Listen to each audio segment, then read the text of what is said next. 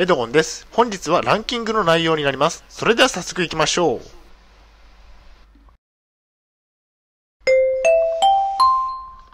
はい、H キャップチャンネルにようこそ。えー本日の内容ですが、入院して身についた習慣、ランキングトップ5ということでお送りしたいと思います。前提条件がありまして、えー、と、現在、統合失調症を患っています。精神病院に3年間入院をしていました。えー現在は東京都のグループホームに入居中です。えー主観的なランキングです。大変申し訳ないのですが、ポッドキャストの方は写真が見れないのでご了承ください。では、入院して身についた習慣第5位から発表していきたいと思います。第5位は、自炊の習慣ですね。入院中に濃厚プログラムを受けていました。そこでは、調理を経験しました。外食やお弁当を避け、自宅でご飯を作るようになったんですね。今では料理が趣味になりました。料理をすることが楽しくなり、趣味になりました。現在はいろいろな料理にチャレンジ中です。ということですね。えーっと、本当に自分で、えー唐揚げを作ったり、サンドイッチを作ったり、まあいろいろ作ってきて、きていまして、まさか自分で唐揚げを作るなんて思ってもいなかったので、えー結構進歩したなというふうに思ってますね。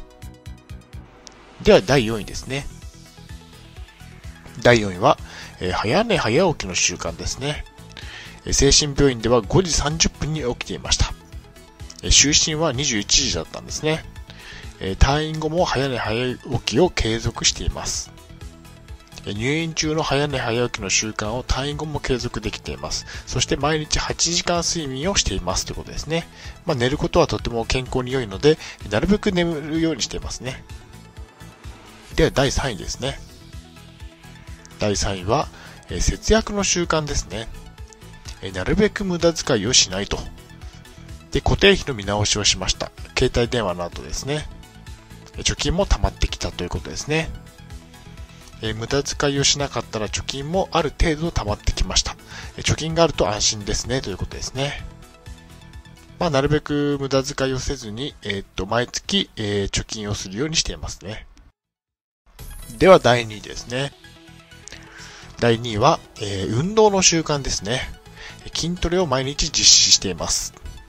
腕立て伏せ、腹筋、スクワットですね。えー自転車でサイクリングをすることもあります。えー筋トレをして体脂肪率を13%まで落とすことに成功しましたということですね。これもとても、えーと入院中に身についた習慣となっておりますね。では、堂々の第1位ですね。第1位は、えブログを書く習慣ですね。入院中にブログを始めました。退院後もブログを継続しています。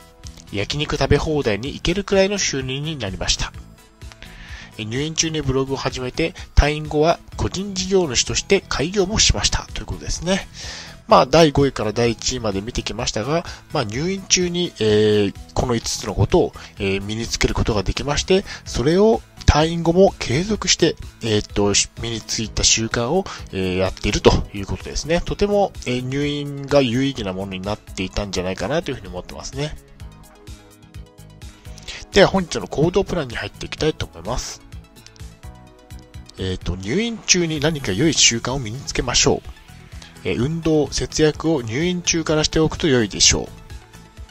入院をしてしまったら、今までの習慣を切り替えるチャンスですね。悪い習慣をやめて、良い習慣を身につけましょうということで、まあ、なるべくならタバコなどの悪い習慣を、えー入院をきっかけにやめることにしまして、えーっと、運動や節約などの良い習慣を入院中に身につけると、のが良いということですね。